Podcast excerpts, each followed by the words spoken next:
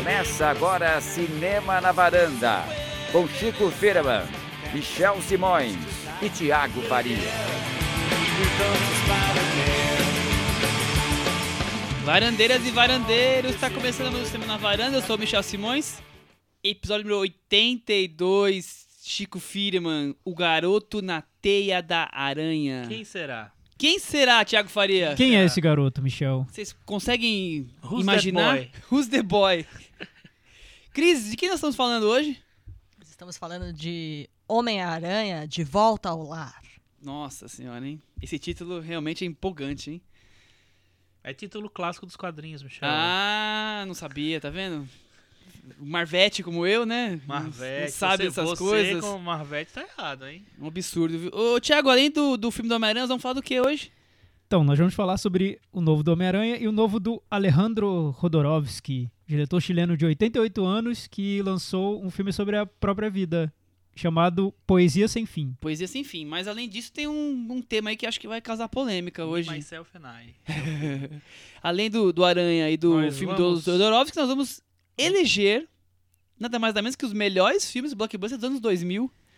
Só isso. Dos Pois anos é. 2000 não, dos anos 2000 pra cá. É, desde 2000, A exatamente. gente vai fazer um passeio nesse século para tentar entender o que aconteceu com os blockbusters Qual até chegar nesse momento em que estamos, né, com o lançamento do Homem-Aranha, Mulher Maravilha, semana que vem tem Transformers, enfim. Como chegamos até aqui, o que aconteceu de melhor, E quem são os destaques? quem são os destaques. Muito bem.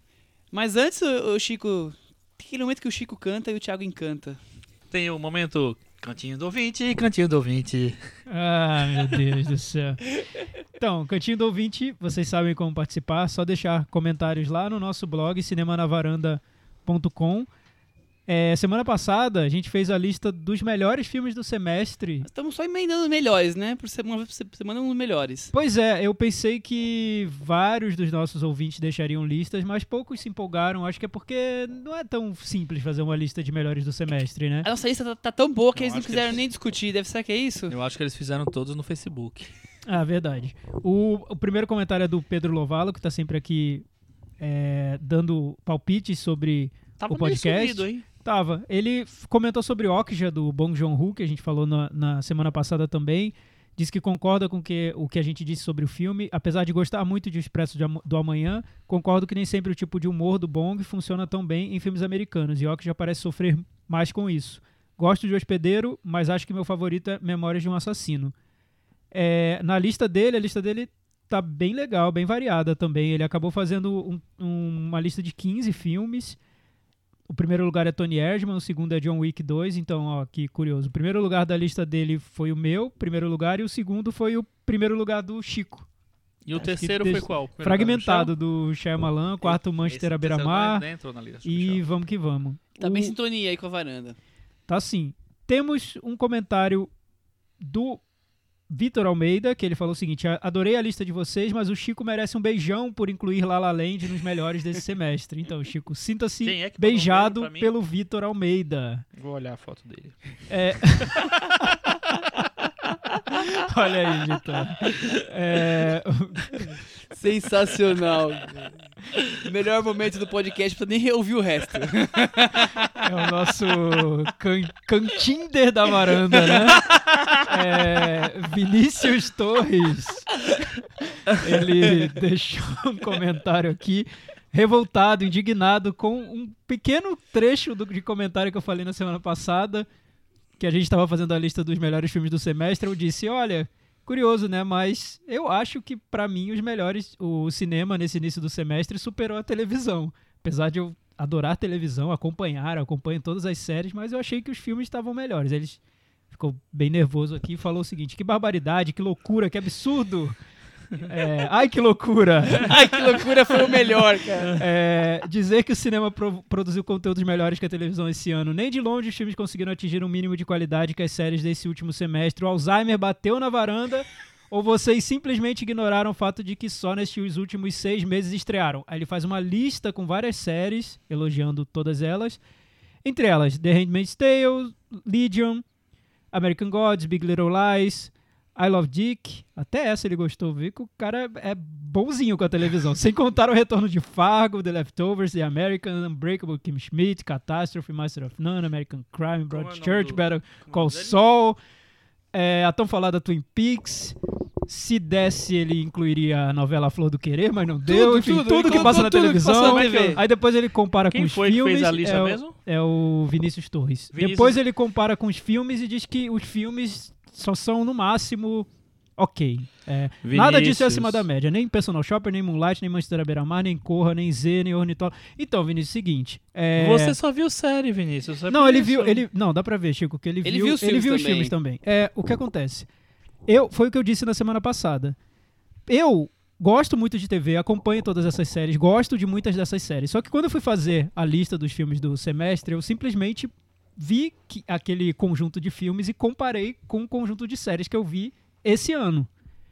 E eu cheguei à conclusão de que aquele conjunto de filmes era melhor. É, é- é que às vezes, realmente, o senso comum hoje é de que a TV é melhor que o cinema, mas quando você vai lá na prática e compara um e outro, você chega às suas Compara as próprias escalações, conclusões. né? É, ele chegou a, a essa conclusão de que a TV foi melhor que o cinema. Eu cheguei à conclusão oposta a essa, de que o cinema foi melhor. Na verdade, o senso comum é só o ponto de partida pra gente refletir sobre, sobre tudo, né? Eu acho que ele deve ter um sofá muito gostoso. É, Aí ele tá pois achando é. tudo que tá na TV bom por causa do sofá dele. É, e viu? tudo, né? Engraçado que é tudo. É porque tudo, ele fez uma lista imensa e, e vou dizer, assim, metade disso daí eu não concordo É, com ele. e, que e eu seja, não concordo que com seja e- bom. E, e até as temporadas mesmo. Por exemplo, ele falou Better Call Saul. Eu adoro Better Call Saul, mas pra mim essa temporada é a pior temporada. Tudo bem, tá ok, tá boa, continua boa a série, mas é a pior. Unbreakable Kimmy Schmidt, gosto muito, rio, me divirto, mas pra mim essa temporada é a pior. Então, tudo bem, cada um, cada um. E nenhuma ele, delas é novidade, É, né? Porque sim, é exato. mesmo tempo, ele, ele tá comparando, ele achou, achou, tudo bem. Mas pra mim, por exemplo, esse fim de semana eu revi Personal Shopper, que é o número 2 da minha lista. Sério, Vinícius, se, tiver, se você encontrar uma série tão instigante, tão é, desafiadora até no- do ponto de vista formal quanto o Personal Shopper e que não seja Twin Peaks, me recomende que eu vou atrás, porque e esse é o segundo filme da minha lista, não é o primeiro. É, cada um com a sua opinião. Sim, né? sim, exatamente. E. Mais algum? Não, é isso. Vamos então partir pro assunto de hoje. Vamos. Chico Firman. Vamos, Michel Simões, Marvete. Temos aí. Super Marvete. Temos aí Homem-Aranha de Volta ao Lar. Chico, então quer dizer que De Volta ao Lar é, um- é uma história em quadrinhos? Conta um pouco mais sobre isso. Pra quem como eu não entende nada. É, um, é o título de uma história em quadrinhos. Eu não sei, eu não lembro direito o, o assunto da história, mas não tem nada a ver. é Só foi uma referência é, a escolha do, do título e foi uma referência porque eles queriam que o Homem-Aranha voltasse a ser o, amigo o amigo da vizinhança que no cinema meio que se perdeu isso. E a Marvel, depois que fez esse acordo com a Sony para poder coproduzir os filmes, né, elas coproduzindo os filmes juntas, é, eles chegaram a essa conclusão que eles queriam um homem de um homem aranha raiz nesse sentido de escolar que é como ele surgiu Volta né? às origens. Dirigido pelo John Watts. Vocês conhecem o John Watts? eu vi um filme dele chamado Clown é, é, que é um filme de terror um, um filme pequeno bem B assim mas bem interessante principalmente no visual não é um grande filme de terror não mas é um filme bem interessante no visual Ele fez também um filme com o Kevin Bacon, né? A Viatura. ah, é o Cop Car né É. eu, não, eu não vi esse filme Temos sinopse, Michel? Tu tava esperando o Thiago com essa fala. Dois meses se passaram desde Capitão América Guerra Civil. Peter Parker Tom Holland é um garoto de 15 anos entre sua vida como, como estudante, sua tentativa de combater o crime em Nova York e a expectativa de que o seu mentor, Homem de Ferro, o deixe fazer parte dos Vingadores. É isso, Michel? É bem resumido, com zero spoilers. Realmente, não tem nada. mas eu gostei dessa sinopse do Shell Temos que manter Achei que- a, a surpresa pra quem não assistiu, né? Se é que tem que alguém que não assistiu ainda. surpresa E aí, Thiago? Saiu empolgado, igual a empolgação do, do Peter Parker no filme inteiro?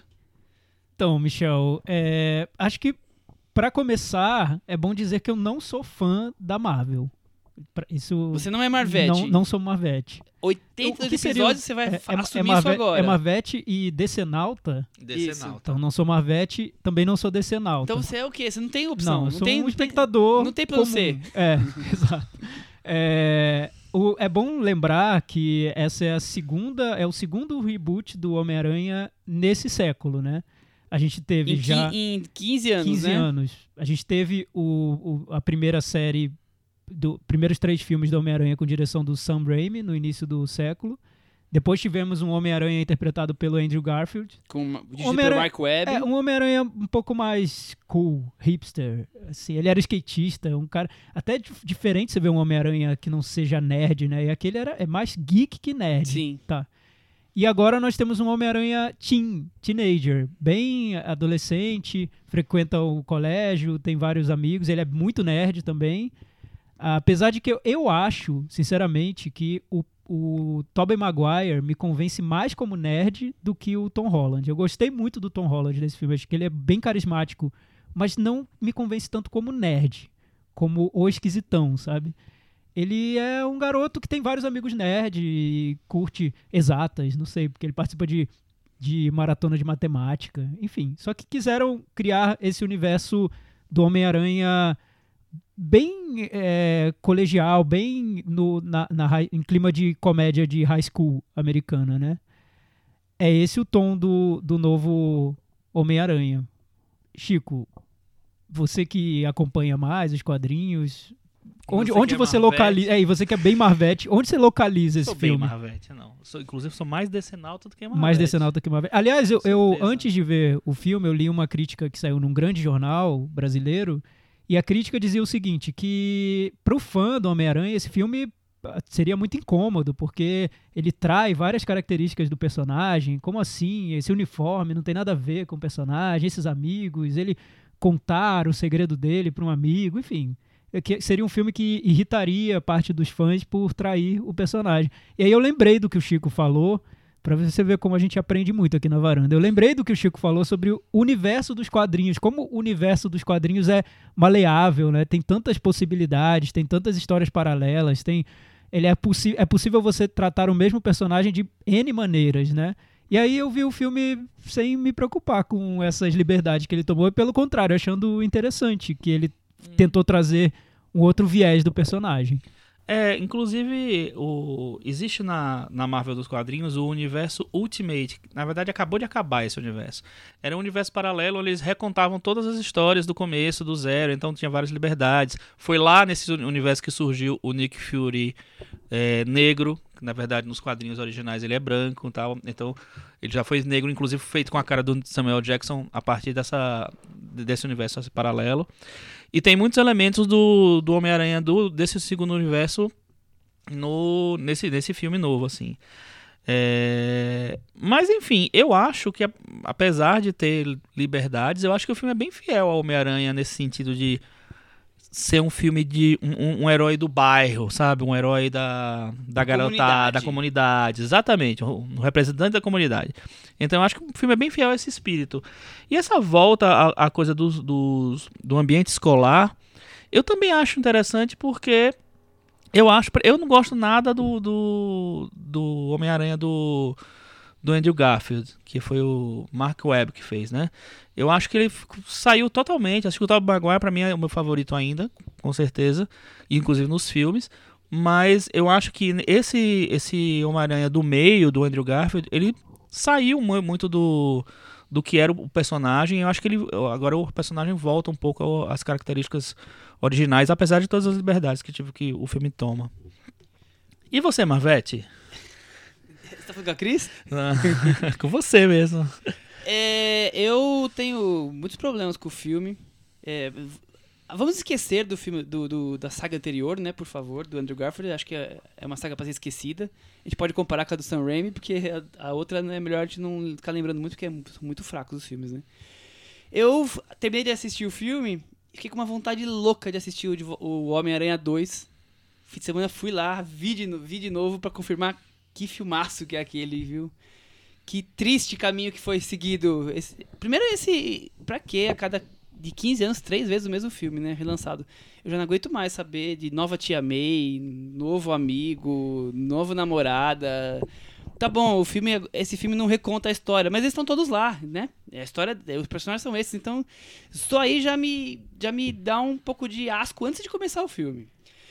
Mas o que mais me incomoda Ah, no você filme... já foi pra dar nota baixa. é Direto, isso. direto. Entendi. Sem dó nem piedade. O que mais incomoda no filme é a capacidade de tornar todos os personagens rasos. Não, interpre- não- não desenvolve ninguém. A tia May, quem é a tia May? Tá ali, né? Tem uma figura de uma tia ali que aparece em meia dúzia de cenas, ou nem isso. Em meia e a dúzia É, de cenas. exatamente. É, a, a namoradinha. Não tem namoradinha, tem uma, uma pessoa que tá ali. Que tá ali só. Que o, o filme tenta criar um flat, mas não tem. Não tem quem é essa pessoa, o que, que ela gosta, o que, que ela faz, qual a relação. não- o filme não desenvolve nada. É simplesmente um bando de piadas com humor Marvel. Aí você pode gostar do humor Marvel ou não. E cenas de ação o mais aceleradas possível. Então eu acho que é uma mistura que não digere bem. É, Michel, é, eu acho muito difícil falar sobre esse filme, porque é o primeiro filme do Homem-Aranha que eles inserem o personagem nesse universo Marvel, né? De, que tem uma ligação com outros filmes. Esse, a ligação com o Guerra Civil, o filme anterior desse universo, é muito clara. Tão clara que eu acho que quem não viu vai se sentir um pouquinho perdido ali, porque a origem do Homem-Aranha, na verdade, é o Guerra Civil. A história da origem dele, que é quando o, é, o a origem de- nem é narrada, é, né? que o Homem de Ferro encontra o o Homem-Aranha, leva para os Vingadores e tem a, a cena da, da, de ação no aeroporto, que é o clímax do Guerra Civil. Essa é a origem desse Homem-Aranha. Então, isso tá fora do filme. Você precisa ter visto Guerra Civil para entender de onde veio aquela relação daquele personagem com o Homem de Ferro, por que aquele personagem quer ser um vingador, o que, que é o que é essa trama prévia. Então você já começa o filme sem essa trama prévia porque já está ligada a um filme anterior. E durante o filme você tem referências a filmes anteriores ao Guerra Civil, Os Vingadores, por exemplo, e sinais de filmes que não aconteceram ainda.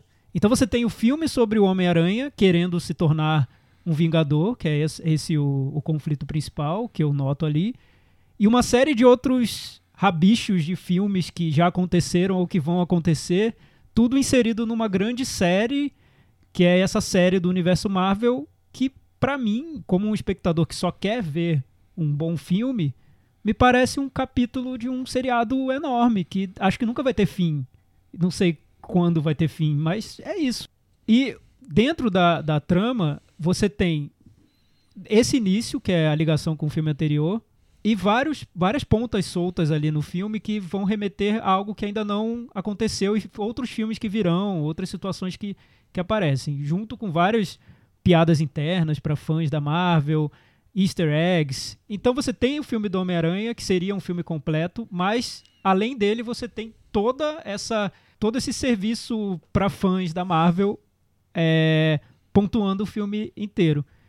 Então Mas eu acho que é uma acha- experiência Você não acha, diferente. Thiago, que o, o, o jeito que foi colocado o Homem-Aranha, eh, nesse contexto todo, ele não se tornou um personagem muito coadjuvante? Não, não, eu, eu acho que é, é a história assim, dele. Eu, eu senti ele coadjuvante. É porque ele, ele tem a aparição no filme anterior do Capitão América, e agora ele passa o filme inteiro querendo ser amigo do Tony Stark, ou querendo ser vingador. Ele tá muito, muito coadjuvante. Eu sempre tive o Homem-Aranha como um dos principais personagens da história em Eu quadrinhos. Acho que ele tá com coadjuvante. Eu não. achei extremamente dependente, implorando uma vaga, assim.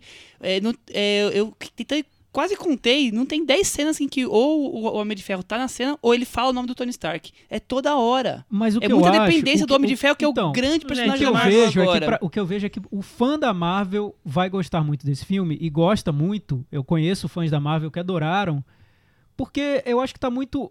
É uma história inserida dentro desse universo completamente. Se o grande desafio do Homem-Aranha é ser amigo do Homem de Ferro, pra mim, Thiago, que não gosta de filmes da Marvel com essa intensidade, não fico acompanhando as relações, eu não tô nem aí. Se o grande desafio da vida dele é ser amigo do Homem de Ferro, pro fã da Marvel, é uma grande coisa. Uhum. É uma grande coisa ele ser vingador. Nossa, que maravilha. Eu me identifico mais com os conflitos do Homem-Aranha original, do Homem-Aranha do Sam Raimi, que é o conflito dele assumir grandes responsabilidades, dele assumir um relacionamento. Esses conflitos me interessam. O conflito dele ser um vingador ou dele ser amigo do Homem de Ferro não me interessam tanto. Talvez por isso eu já saia de partida, eu já vejo o filme como ah, é a história do Homem-Aranha querendo ser um vingador. Legal. Assim, segundo episódio da nova temporada da série Universo Marvel Vem da Netflix. É, tudo bem, ok, mas não, não, me, não me comove. eu, eu acho interessante como o filme tenta mostrar essa ansiedade juvenil que tá no personagem do, do Homem-Aranha. Ele é, ele é sempre muito elétrico, ele quer, quer provar que pode ser um Vingador, ele quer mostrar para o Homem de Ferro que, que consegue resolver problemas que ele ainda não consegue resolver. Isso é muito típico da adolescência e acho que o filme traz isso bem. Só que, não sei, eu fico com a sensação de que o personagem do Homem-Aranha é um fã da Marvel, ele quer ser um Vingador, ele admira muito a Marvel, ou seja, ele representa o público do filme. E o grande objetivo dele no filme é um objetivo que só interessa ou interessa muito mais a quem é fã da Marvel. Quem não é, talvez se sinta muito fora de tudo isso, como eu me senti. E aí, Chico? Não, eu acho que tem várias coisas aí. Primeira coisa, o filme ele nunca vai ser uma coisa sozinho porque ele realmente está dentro desse universo. Então ele ele ele vai conversar com todas, toda essa história. E ele é uma, e a- essa lógica é uma lógica de quadrinhos. O quad- o- os quadrinhos, cada mês você tem uma história que vai conversar com a outra, que vai conversar com a outra. E tem os grandes eventos dos quadrinhos que reúnem os heróis das, das diversas revistas e vão e todo mundo tá meio junto para combater algum criminoso espacial. E aí, é, eu acho que assim, essa lógica está representada na no universo Marvel no cinema. Por que, que era importante ter um, ter um, terceiro, um terceiro, um segundo reboot do, do Homem-Aranha? Porque não dava para pegar o, o, o Homem-Aranha do Tobey Maguire e colocar nesse universo. Porque não dava para pegar o do, do Andrew Garfield e colocar nesse universo. Porque ele não tá, é, é, a, a história dele já estava sendo contada.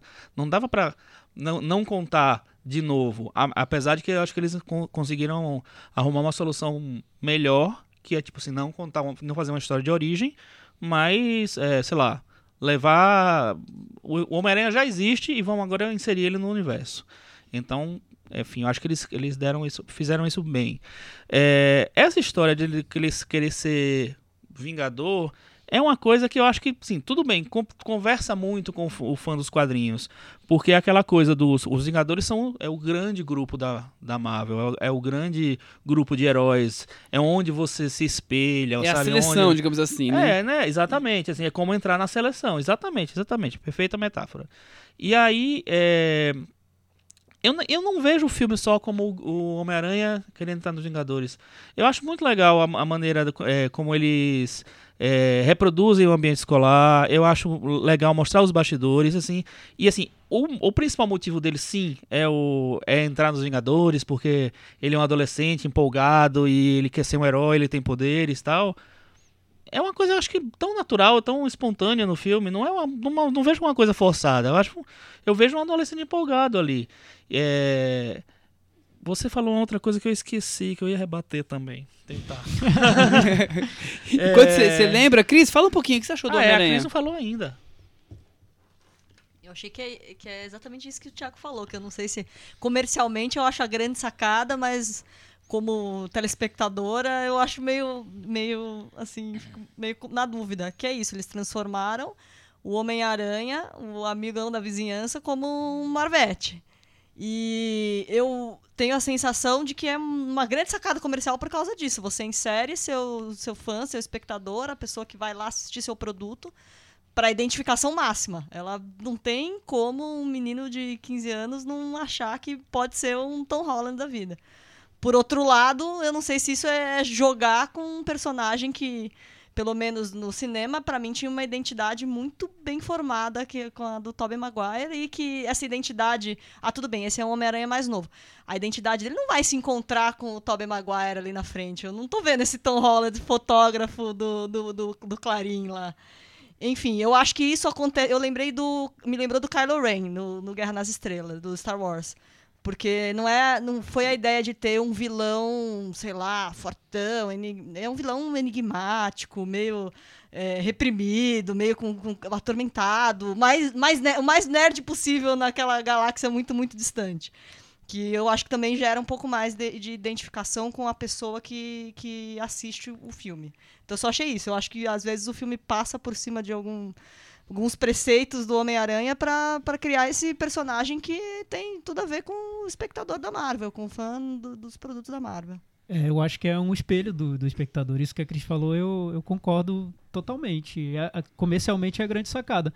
Só que o que eu noto cada vez mais nos filmes do universo Marvel é que eles exigem que a gente encare o filme ou como fã ou como um espectador comum. Se eu, eu, se eu tivesse que escrever uma crítica do filme para publicar num jornal, eu preferiria escrever duas versões. Uma versão pro fã da Marvel e uma pro espectador comum. Pro fã, eu falaria: olha, maravilha, perfeito, você vai adorar. O personagem é você, você que ama a Marvel, o personagem é você. Sinta-se em casa. Tem vários conflitos que você vai notar, relações entre personagens. É a lógica dos quadrinhos, tudo se comunica, se comunica entre um filme e outro. Na crítica pro telespectador comum, eu falaria: olha, você vai ver um filme sobre Homem-Aranha com uns três outros filmes lá dentro que são muito fracos ou que tem relações com filmes que você não tá nem aí, você nem quer ver. Talvez você nem tenha intenção de ver. O conflito principal diz mais respeito à Marvel do que à personalidade do Homem-Aranha. Então, se você não for fã da Marvel, me desculpe, mas vai ser bem tedioso. O humor é infantilizado, o humor é bem bobinho. Então, prepare-se. Olha, são duas críticas, uma para o espectador comum e uma para o fã.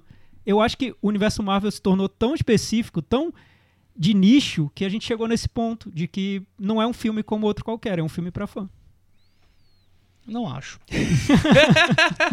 não acho. Tanto é que você vê, o filme fez 120 milhões de, bi- de bilheteria no primeiro final de semana. Não acho que é só o fã da Marvel que foi assistir.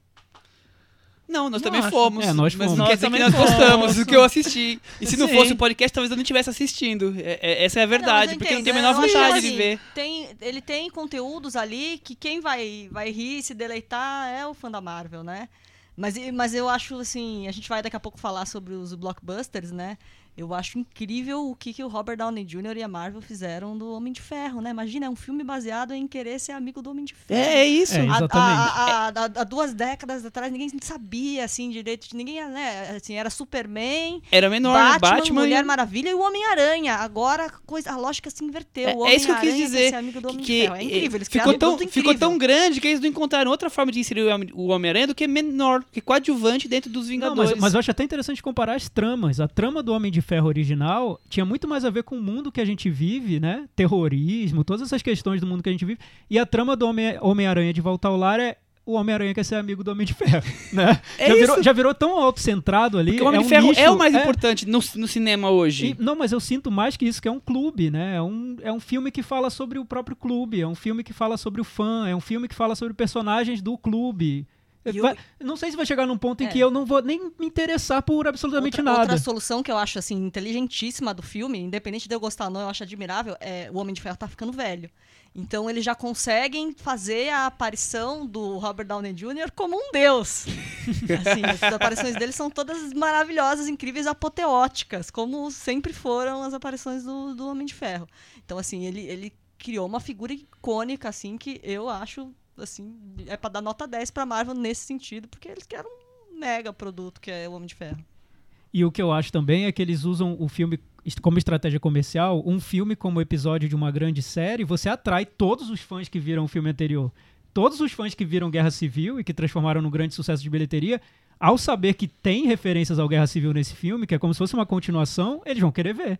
Ah, Então sim, é uma uma- excelente garantido, estratégia é comercial. claro. Já vai partir de um patamar como se esse filme fosse uma continuação do Guerra Civil e um filme do Homem-Aranha. Ou seja, você multiplicou as poss possibilidades comerciais do filme, né? Mas eu acho que isso já tá embutido na, na própria universo Marvel. Todo mundo sabe que o próximo filme vai ser uma continuação Tá, do Chico, anterior. então, eu acho, É, eu então, concordo mas com eu você, não acho que mas isso seja problema. todo o que eu também acho que não seja problema, mas esse esse todo mundo que você fala insere pessoas que gostam desse clube e não um espectador que talvez queira numa tarde de sábado ver um filme e não tenha visto Guerra Civil e não tenha não goste de Marvel, quer só ver um filme do Homem-Aranha, como ah, tivemos esses espectadores para ver os filmes do Sam Raimi, por exemplo. Não tem É, problema. não, eu, eu não acho que isso seja um problema. Mesmo, mesmo que você chegue lá e seja um capítulo de um livro, eu não acho que isso é um problema. O problema é como o Homem-Aranha entrou nessa história. Pra mim. E pra mim isso é um problema grande. O Homem-Aranha ficou muito pequeno. Eu não Mas eu já falei isso várias vezes. É, Eu não acho, porque eu acho o seguinte, assim, se fosse contar uma história de origem, a gente estaria reclamando do mesmo jeito. Ou estaria reclamando até Nisso- mais. Nisso o filme é inteligente, porque, Porque- ele, não, ele, ele Então- deixa o contexto colocado, ele não fica Exatamente. falando. Então, exatamente. Porque, assim, qual, é o, qual era a maneira de, de, de, é, fazer uma entrada diferente do, do Homem-Aranha no universo Marvel? Vamos fazer ele uma ponta num, num filme e depois fazer um filme a partir disso, entendeu? Eu não acho que, eu, que, que ele ficou coadjuvante, não. Eu acho que é um, é, é um filme também sobre um, um, garoto que vai começar a crescer, que também tem começa a ver as suas próprias res, responsabilidades lá com é, quando ele tem que encarar um vilão que é um cara velho, um cara de 50 anos que, é, sei lá, tem, tá cheio de amargura e tal. É um vilão muito mais bem construído do que os outros, dos outros vilões do, do Homem-Aranha, todos. É... Melhor virão em muito tempo do, do da Marvel. E o, o, Michael Keaton, inclusive, eu achei maravilhoso no filme. As, as, a, inclusive a sequência aqui, em que eles se encontram, né, não posso dar spoiler, mas tem um momento em que eles se encontram. E aí tem uma sequência que eu acho aterrorizante no filme. Que é. Enfim, eu falei pro Thiago que aqui é a única parte que eu acho que é tem, cinema realmente, várias... que, não é um monte de videogame então, lançado ali. Tem, mas assim, é, é, isso. O filme nunca vai deixar de, de, de, de a, a, ter que atender o fã e, ou ter que, ter, ter que ter essa, essa costura com os outros filmes. Não vai acontecer. Vai acontecer com todos os filmes. É, o ano que vem sei, tem três Chico. filmes da Marvel, o ano que vem tem três filmes da DC, o ano que vem tem três filmes do, dos X-Men. Três. Mas, mas uhum. então, eu entendo que e é todos isso. vão estar relacionados. Eu entendo que é isso, mas o daí... não é esse, não, o problema é o tom do Homem-Aranha. Eu entendo que pro Michel não é um problema, que para mim especificamente é. É que eu entendo a gente tomar isso como é o momento em que a gente vive no cinema e é isso, aceita, aceita que dói menos, né? Aceita uhum. que dói menos. E eu não quero aceitar, porque eu acho que um filme se fecha nele. O Mulher Maravilha, por exemplo, tem ponta solta, sim, querendo ligar com a Liga da Justiça. Tem. Mas é tão sutil e existe um filme inteiro ali entre essas pontas que você pode ver tranquilamente, sem nenhum problema. É, mas Homem-Aranha Mar... não tem. Mas o Mulher Maravilha tá era um filme, era um filme que, pelo fato dos outros filmes da DC terem todos os, os é, receberem críticas muito pesadas e merecidamente, é, Mulher Maravilha tinha menos obrigação de, de, ser, de ter pontas, com, de, de se relacionar.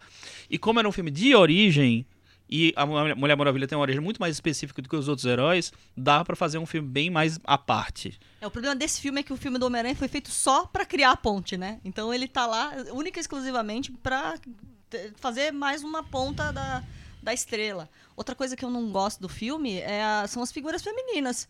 Não, a personagem existem, né? da, da Liz vai, vai, vai, não sei. E a da Michelle, parece que ela vai crescer, que ela vai ganhar um destaque, né, né? Assim, ela lá no clube, ela que vai liderar e tal. Depois eu não entendi muito bem para onde que ela foi. Eu senti que a dinâmica desse filme é muito mais é, centrada na, na, no bromance, né? Que também é uma, uma coisa do, do, humor atual, é, é, a dinâmica do bromance, é a dinâmica que funciona para esse Homem-Aranha Team. É, os coadjuvantes são bem multiculturais, né? Ele tenta criar esse universo 30 Reasons Why ali no, no colégio do, do Homem-Aranha. Você tem, tem é, é, até tão diverso que é impressionante, né? Você vê como eles tiveram esse cuidado de ter um, um, um elenco de coadjuvantes e, e que até eu acho bem curioso. Eu gostaria de ter visto um filme mais com aqueles coadjuvantes interagindo com o Homem-Aranha. A história deles com, com o Peter é, Parker, é, sim, é, também. É, pra mim é o melhor momento do filme. É quando o filme é mais leve, é quando é mais... A, a, história flui, né? No fim, o, é engraçado que a, a, o crédito final do filme é, é, a trilha sonora é Ramones e e tem vários grafismos assim de grafite super coloridos. Eu pensei, que legal, esse é o filme que eu queria ter visto e não vi, porque não foi esse o filme que vi.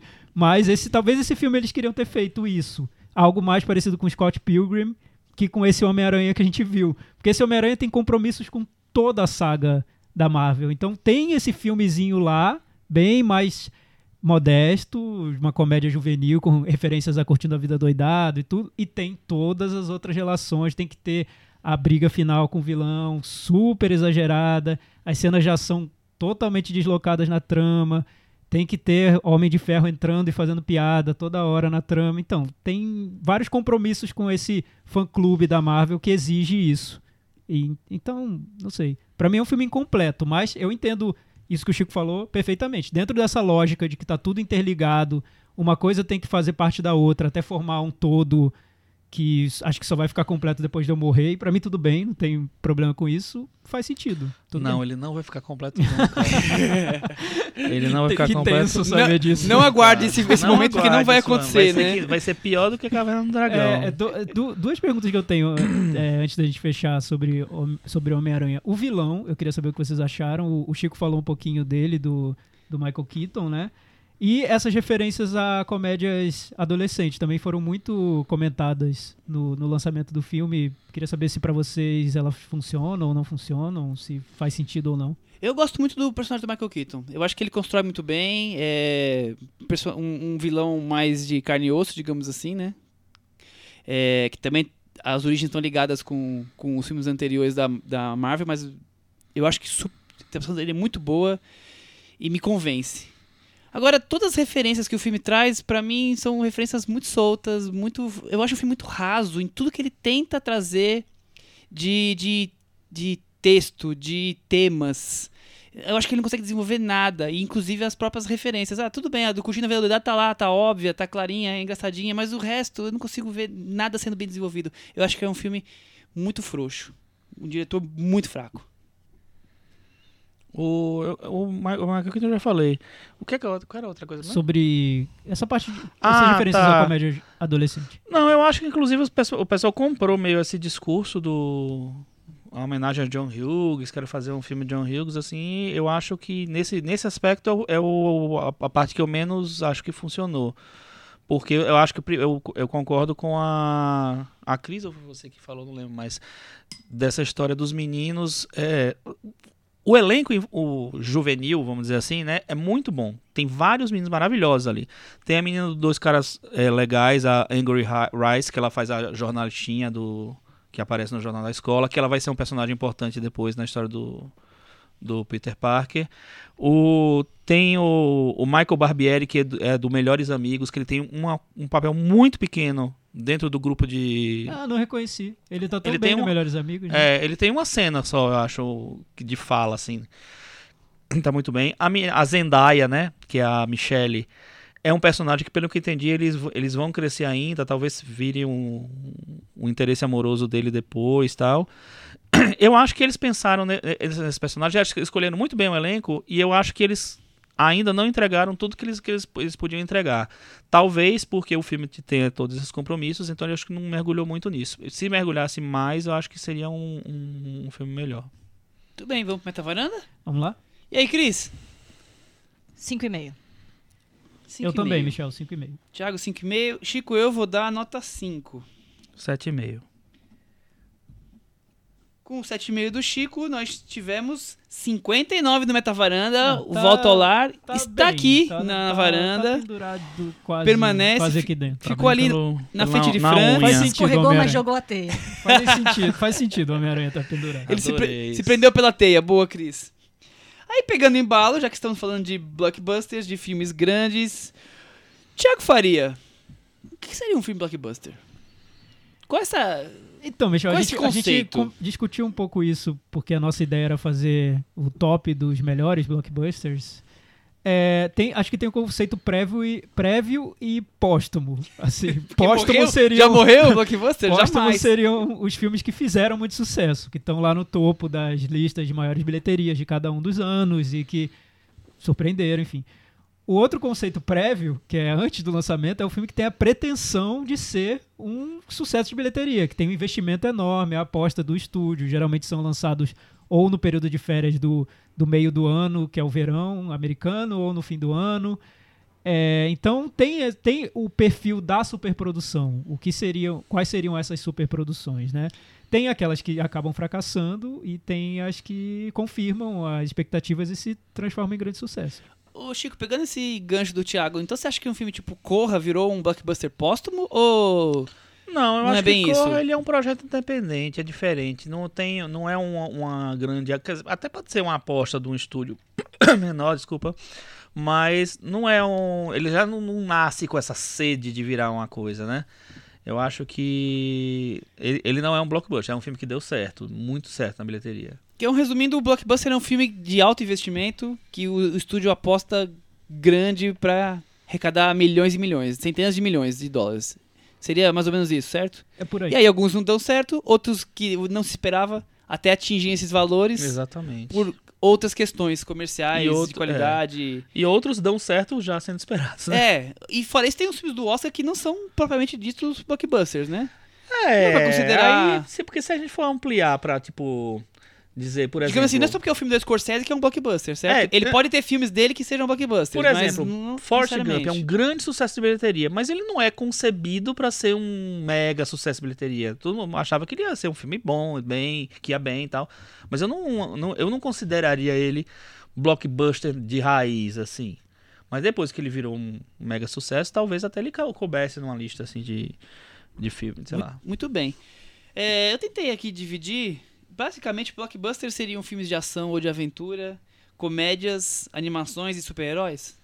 Tem alguma coisa. que Quase. eu- É, Faltou só eu- drama eu aí. acho- drama, filme de Eu guerra, acho, que suspense. cada, eu acho que cada período tem uma tem tendências, né? A gente tá pegando o recorte dos anos 2000 pra cá, então esse século agora. E tem tendências que são bem claras nesse período. Por exemplo, o filme de super-herói, que a gente conversou agora blockbuster. sobre, sobre o, o Homem-Aranha. Esse universo da Marvel nasce nesse período, com o Homem de Ferro. E antes disso ainda tem os filmes do Homem-Aranha e tem também filmes Os do X-Men. X-Men.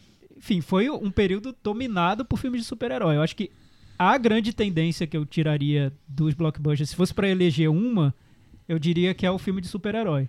Mas, além disso, assim, englobando isso, eu diria que as mega franquias de fantasia são a grande tendência desse período. Porque aí você inclui Senhor dos Anéis, inclui Piratas do Caribe, Harry Potter, Crônicas de Nárnia, Transformers, Star Wars, Star Trek, é, Missão Impossível. Ah, Missão Impossível mais pra ação, mas essas de fantasia e que se transformaram em mega franquias com muitas continuações e, e prequels, retomadas de, de, das séries, eu acho que essa, isso consolidou o cinemão americano de grandes estúdios nesse, nesse período. E eu tava comparando as bilheterias desse período do, do século agora com os anos 90. É incrível como teve uma mudança, como ficou mais sofisticado, como ficou mais agressivo, como tem uma quantidade maior de lançamentos meio que marcados para fazer sucesso na bilheteria, lançamentos meio infalíveis, ou sequência, prequel, ou uma franquia imbatível que não tem como dar errado. Isso a gente viu mais nesse século. Não, não é uma característica tão forte no, nos anos 90, por exemplo. Anos 90 você tem anos ali com uma possibilidade de filmes de gêneros diferentes, filmes originais no topo das bilheterias. Depois isso ficou um pouco mais raro. Ô Chico, mas também tem uns, tem uns, uns nomes que o filme dele é blockbuster, né? Tipo. Christopher Nolan? filme- Christopher Nolan. É, depois de um, de um momento, com certeza. Depois de, dos filmes menores dele, mas Steven Spielberg tem muitos blockbusters. Uhum. Filme com Tom Cruise. É, isso que eu ia falar. Tom, Tom- Cru- Tom Tom Cruise. Só vem para Nos últimos anos, você não, ele não faz mais fez filme, nada, é. abre aspas, de arte, vamos dizer. Ele desistiu de querer- ganhar o Oscar, é, né? É, ele desistiu de ganhar Depois o de Oscar. Magnolia, ele É. falou: "Ah, não vou, Ele quero desistiu brincar de mais com o isso. Oscar, Ele só Não, vai. ele fez Jerry De olhos bem Maguire. fechados, é, Jerry Maguire nessa época. É. Mas é tudo, é um pouquinho posterior, né? Se você pega ano 2000, ele vem do, do Vanilla Sky, Minority Report. eh, Acho que talvez o mais próximo disso tenha sido Operação Valkyria, Último Samurai, mas o resto é Missão O Impossível. Último Samurai é, um- é uma É, tentativa é de, tudo. de Oscar. É. Mas, eu, mas eu acho que o Tom Cruise faz o elo, é meio que o elo perdido entre, entre os períodos. Ele traz nos anos 90 todo esse espírito do blockbuster com Missão Impossível. É isso que eu o queria chegar. Missão Impossível, e ele segue nesse, nesse século agora. Era isso que eu queria chegar. Que, que para mim, nos anos 90 e anos 80, os blockbusters, imensa maioria, eram nomes de atores que faziam filmes, né? Então, tipo, os filmes do Indiana Jones, que tinha o, o ator, o Tom Cruise, o Bruce Willis, o Denzel Washington, que até hoje continua fazendo blockbusters. Mas eu acho que de 2000 pra cá mudou com a entrada dos super-heróis. Ficou mais forte os super-heróis do que simplesmente um ator que faz. Acho que não só dos super-heróis, das franquias. Pode ser. Acho que das franquias, porque o Thiago listou várias agora que são, são dessa. Mas, mas- desses- mas até já tinha, Semana do Futuro, Missão Impossível. É, já mas, tinha mas, algumas Michel, eu franquias, acho que era né? muito diferente. Muito. Sim. Eu acho que hoje a gente tem a franquia com um plano de carreira, que é a franquia que já nasce com cinco outros filmes previstos. Harry então, Potter, a saga é, Crepúsculo, você tem, Divergente, Convergente. você nasce o Harry Potter com mais tantos outros filmes. Na época eu lembro, eu lembro bem do Indiana Jones como era. Eles lançavam um filme do Indiana Jones e pensavam: "Ah, quem sabe se a gente vai lançar o próximo? Não sei. Vamos ver". Passava um ano, passava outro, aí Steven Spielberg ia lá, conversava com o produtor, tentava ver lá com Harrison Ford, Sean Connery. Ah, todos toparam, vamos fazer mais um. Então era algo mais informal. Claro que era, era dinheiro certo, né? Mas hoje você já sai com vários filmes previstos na, na franquia. São é um esquema muito mais sofisticado, eu acho. Tudo já tá muito previsto. Planejamento mais a longo Com prazo. né? datas de lançamento. Eu lembro quando eu vi um calendário de, de desenhos da Pixar e da Disney já para até 2025. Eu falei, Marvel nossa. também já tem esse É, calendário, eu acho né? impressionante. E ainda isso. o filme final é dividido em, em parte 1 parte 2, hein?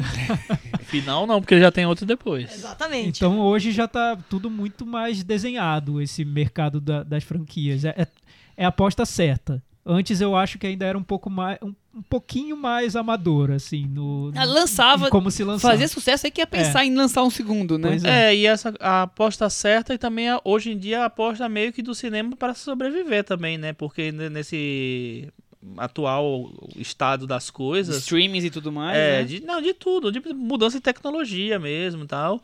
As coisas já não são mais daquele jeito. Então o filme que dá bilheteria é, é basicamente um blockbusterzinho. Que de- desde o começo é. Então, E eu acho que essa ideia de fidelizar o espectador é muito dessa época também, porque você, a franquia fideliza. Mas, pensando aqui, porque eu peguei essa, essa tendência grande do- das franquias, super franquias de fantasia, eu acho que é a principal. Mas Gostei tem outras. frase, a franquia fideliza. É. E é verdade. Porque tem outras franquias que você. Por exemplo, a comédia. A comédia se tornou blockbuster nesse período. Não seria uma franquia? Uma grande franquia? Porque você tem, por exemplo, Se Beber Não Case, O Virgem de 40 Anos, Missão de Madrinha de Casamento, Super Bad. Não é como se fosse. Se eles fizessem parte de, um, de uma grande É franquia. quase um universo expandido. É, você não fideliza o espectador de uma comédia pra outra? Por exemplo, animações da Pixar, você não fideliza de uma animação pra Mas outra? acho que as, as comédias têm um pouco a ver com o que eu falei agora de Bruce Willis, Arnold Schwarzenegger. Quer dizer, você vai lá ver a comédia nova do ator tal. É, e não o, o filme novo do Homem-Aranha, porque é o Homem-Aranha, não importa qual for o ator mas, que esteja mas tem- mas interpretando. acho que a diferença hoje é que se criou uma grife da comédia. A comédia com. A comédia do Seth Rogen. A comédia com o Will Ferrell. A- Desse grupo, a turma né, dele, que, sim, que, sim. que criou. Eu não sei. Eu, analisando esse período, eu sinto que é essa, essa, esse espírito de franquia é o que une tudo. Tudo fide- quer fidelizar o público para que ele volte no próximo, na próxima animação, na próxima comédia, no próximo filme da série Harry Potter, da série do Homem-Aranha, da Marvel, enfim. Mas, Chico, eu, então. eu acho que tem um outro fator também que, que eu acho que influencia meio que indiretamente, mas de uma maneira, tipo assim, olhar uma coisa que pode é, garantir a sua carreira, que é a influência da televisão também. Porque eu acho que a televisão cresceu muito nesse período de 2000, é, dos anos 2000 pra cá. E essa lógica de ficar preso numa historinha que não acaba, ou que, que, que vai durar vários episódios, vários capítulos e várias coisas, que é uma lógica de novela, basicamente, é, meio que passou pro cinema. Porque você, quando, eu lembro que quando. é, como é que chama? O Senhor dos Anéis estreou, que ele- esse foi um, foi um dos primeiros filmes que foram concebidos os três juntos. Eles foram Gravou os três de dirigidos os três só, né? juntos, é. Foram gravados os três juntos e lançaram um em cada ano. Então existia um- uma, uma coisa de manter o, o espectador ali. E eu acho que também que, que esse negócio de. Porque assim, a, a televisão, que hoje rivaliza com o cinema em quantidade e qualidade, assim, inclusive incorporou muitos atores e diretores de cinema pra, é, no métier deles, da televisão, é, ficou tão significativo que essa lógica eu acho que não. que, que terminou refletindo no, no, no cinema. Então as pessoas já pensam no que pode dar o número 2. Mas você Eu acha. acho, eu acho sim. Eu acho que tem uma geração que já tá educada pela televisão, pelas séries de TV. Então, para uma para essa geração não é tão estranho quanto para mim é estranho ver esses filmes da Marvel, porque esses filmes da Marvel do universo da Marvel, para mim eles são o exemplo mais radical de fidelização, porque eles estão conectados. E é isso, são episódios de um grande mundo e Uhum. você se você gosta desse mundo, você vai gostar de todos os filmes. É, é- é- tem um padrão de qualidade Marvel ali. Não importa quem, quem seja o diretor. É como uma série de TV, não importa o diretor. O que importa é que é um produto daquela franquia. Tanto faz. Tem um conceito ali É, enraizado. O... Então acho que pra essa geração da Marvel, que cresceu vendo filmes do universo da Marvel, isso faz todo sentido. Eles não, não se irritam com isso. É, conheço pessoas de 20, 20 e poucos anos que adoram filme, filmes da Marvel, adoram pegar referências dos outros filmes. Quando, quando eu critico o filme porque eles são incompletos, no meu ponto de vista, eles falam que completos, não tem nada de completo. É pra ser assim. É assim. É uma parte do filme.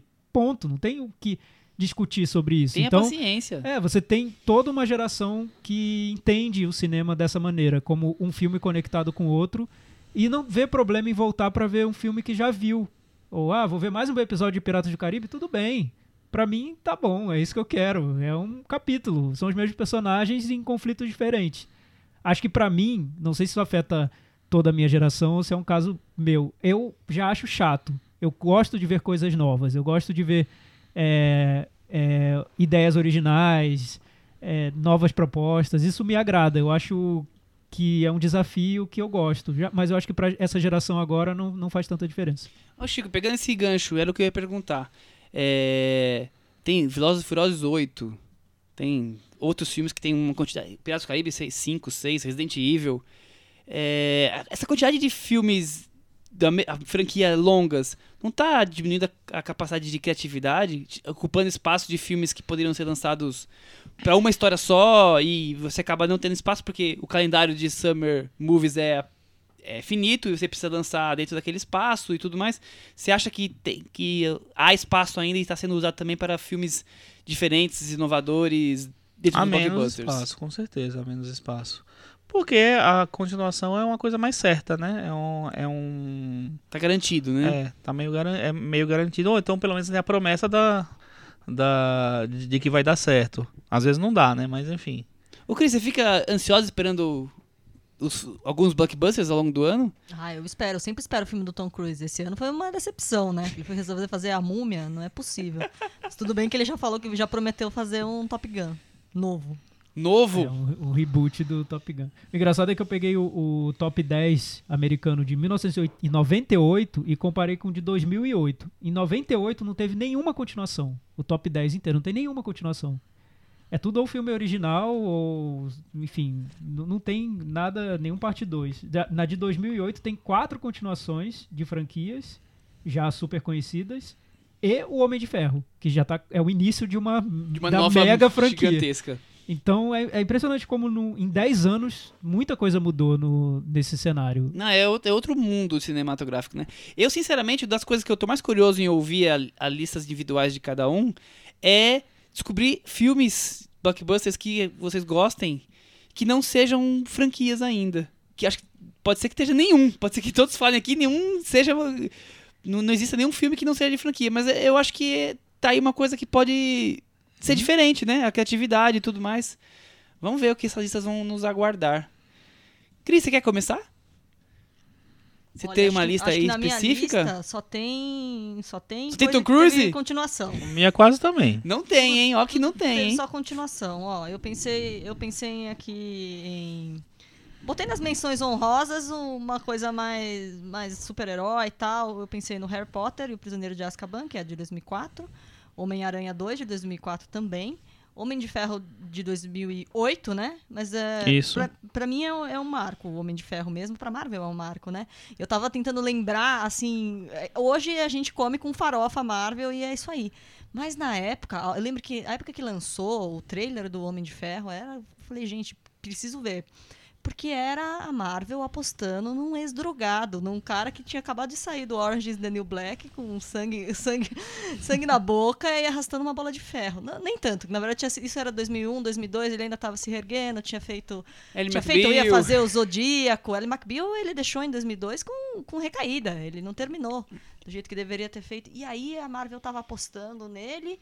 A Gwyneth Paltrow tava evitando chegar muito perto.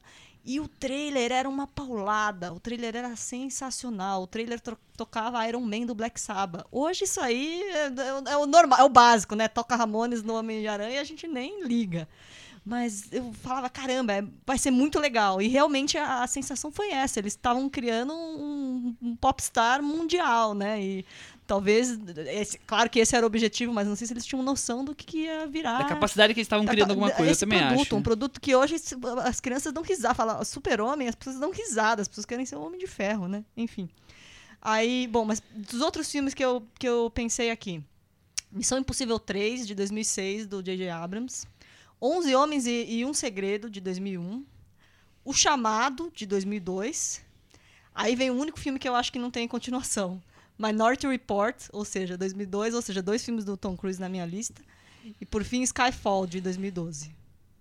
Por fim é o melhor ou por fim... É, por fim, eu acho que eu, eu, eu fiz- eu não fiz muito na ordem, mas acho que São por cinco destaques. seria os cinco destaques e acho que sim, É, seria o, o- Skyfall. O Sim. interessante do Skyfall, do James Bond, é que é um exemplo de franquia que se transformou totalmente, né? Nesse período do, do- desse, desse século. Ele, no início do século ainda tem filme com o Pierce Brosnan, e depois o, o James Bond renasce E eu acho que ele- bronco e É, ele pé no chão, Ele começou realista. nessa linha, vamos fazer um, aí faz outro, e agora é uma É. franquia um pouco mais profissionalizada. Sólida já, né? E aí eu acho muito engraçado, porque todo ano se especula agora quem vai ser o próximo James Bond, e aí eu, eu li um artigo muito bom falando quem perguntou, porque na verdade ninguém, o, o Daniel Craig ainda não anunciou a aposentadoria oficial, ele fica fazendo charme em todas as entrevistas, mas Ele vai ser o próximo de sabemos, novo, é. Não tem aposentadoria oficial e segue o jogo, né? É, foi uma franquia que se reinventou, né? Outra que se reinventou que eu acho é Velozes e Furiosos. Ah, totalmente. Começou no início do século e o elenco ficou famoso e que achou que poderia sobreviver longe uma da franquia franquia. pra família, né? É,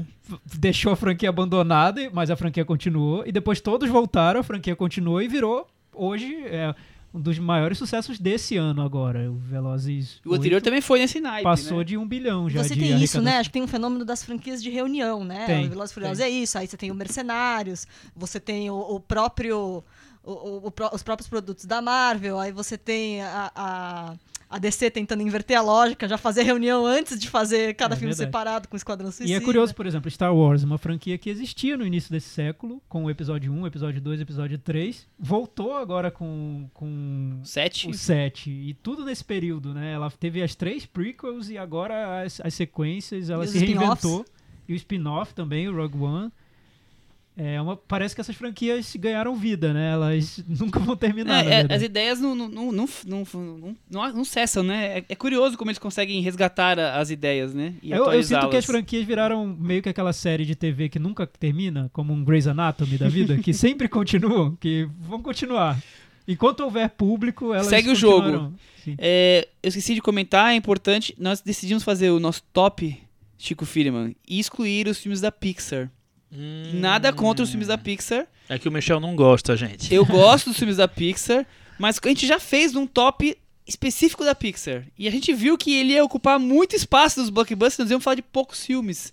De tão, de tão destacado que são os filmes da Pixar. Então a gente acabou resolvendo deixar de lado. E quem quiser ouvir o nosso papo sobre a Pixar, episódio número 29.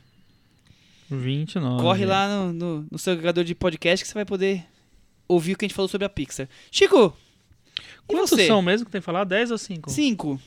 Tá. Então vou fazer menções honrosas, tá? Cinco menções honrosas, é isso. Cinco menções honrosas rapidamente. Ultimato Borne. Capitão América é... Soldado Invernal. O Cassino Royale. Os Jogos Vorazes 2. E Como Treinar Seu Dragão. É, já que eu não podia votar na pizza, Pixar, voltei no Como Treinar Seu Muito Dragão, bem. né? Fazer o quê? Fui, O fui Chico fez um top impedido. 10 e desmembrou aí. Desmembrei porque eu achei que era 10, Acho viajei. que esse do Invernal, eu gosto muito também. É, Chico faz o jeito que ele quiser. Pra mim é o, gente. do, é, o do, é o melhor da, do Marvel, do universo Marvel. Então aí, meu top 5 agora tem 6. Ah, então são 11. Não, só saga. Aqueles não valeram, são são menções honrosas. Meu top 5 tem 6. Eu deixei. Eu tentei fazer uma coisa bem, bem diferente nesse, ne- no início. Eu não meio que respeitei quais são os melhores que eu acho. Porque eu queria começar pelos mais diferentes. Começar não, terminar com os mais diferentes. Então, no quinto lugar, empatados, X-Men 2 e Homem-Aranha 2. Que eu acho que os dois. É, é engraçado que sim, são os dois melhores filmes de, de, de cada franquia, na minha opinião. E são os- o segundo episódio de cada. De cada é, eu acho que eles começam bem os, as, as franquias do Homem-Aranha do, do X-Men, mas eles chegam num Melhoram, né? refinamento, refinamento muito melhor no, no segundo episódio. O meu quarto foi um filme que foi o meu favorito daqui, daquele ano, que eu acho que é 2014, que é Planeta dos Macacos, O Confronto. Que eu acho que é um filme que ele surgiu numa época que estava rolando muito, muito é, muitos ataques terroristas no mundo todo. E é um filme que fala disso o tempo inteiro. É, sobre intolerância, sobre é, conflito de etnia e tal. Eu acho um filme impecável. E estou aguardando o, o novo que estreia aí. aí. É agosto só. né? Agosto eles de- atrasaram. É, julho vai ser nos Estados Unidos. Meu terceiro é o Mad Max Estrada da Fúria, que eu achei uma reinvenção maravilhosa, um filme que ninguém apostava que seria o que ele é e, um- enfim, um filme maravilhoso realmente. E os meus dois primeiros lugares são dois blockbusters locais Olha. porque são filmes que são super produções para é, os lugares de onde eles vieram, é, que fizeram sucesso no mundo todo, assim, mas não são mega, não chegam aos pés de, de- de- das bilheterias de, de filmes americanos, que são O Hospedeiro do Bong Joon-ho, que é sul-coreano, e Invasão Zumbi do, esqueci o nome do cara, não vou saber nunca. Que, aliás, É. está na Netflix. Invasão que Zumbi. também é sul-coreano. É, eu acho que são filmes que, que é, é muito legal ver que esse fenômeno dos blockbusters locais está acontecendo muito, muito hoje em dia. Você vê filmes da Tailândia, sabe, da China, é, enfim, se- países que não falam língua inglesa é, e que também não são países de, de cinematografia tão tradicional assim no mundo todo. É, começando a fazer filmes muito caros, assim, investi- in- investindo nisso. É, enfim, para criar um- um- uma conversa mais, mais fiel com o público dele, o público de Não, casa. legal, muito bem lembrado. É isso. Legal, Chico. Acho que faltou. O... Qual, qual seria o blockbuster brasileiro? Malas Artes que vai estrear Malas. Artes. seria Minha Mãe é uma Peça? Não, não tem blockbuster brasileiro. Tropa de Elite 2, Tropa de Cidade de Elite Deus. Tropa de Elite seriam os Tropa de Elite blockbusters 2. brasileiros, é. Tropa de Elite 2. Eu Será? acho que sim. É, né? Na estrutura, pensando como você falou agora dos filmes coreanos, eu acho que sim. Pode ser. É, Já pensado em falar com um público Com meio Enorme, amplo, né? E já O do- fidelizado. O E um 2, então, É, É, muito. fidelizado. é, né? fidelizado. É, é, o nosso blockbuster, então, Tropa de Elite 2, só pra registro se perguntarem por que não falaram de cinema brasileiro e tudo.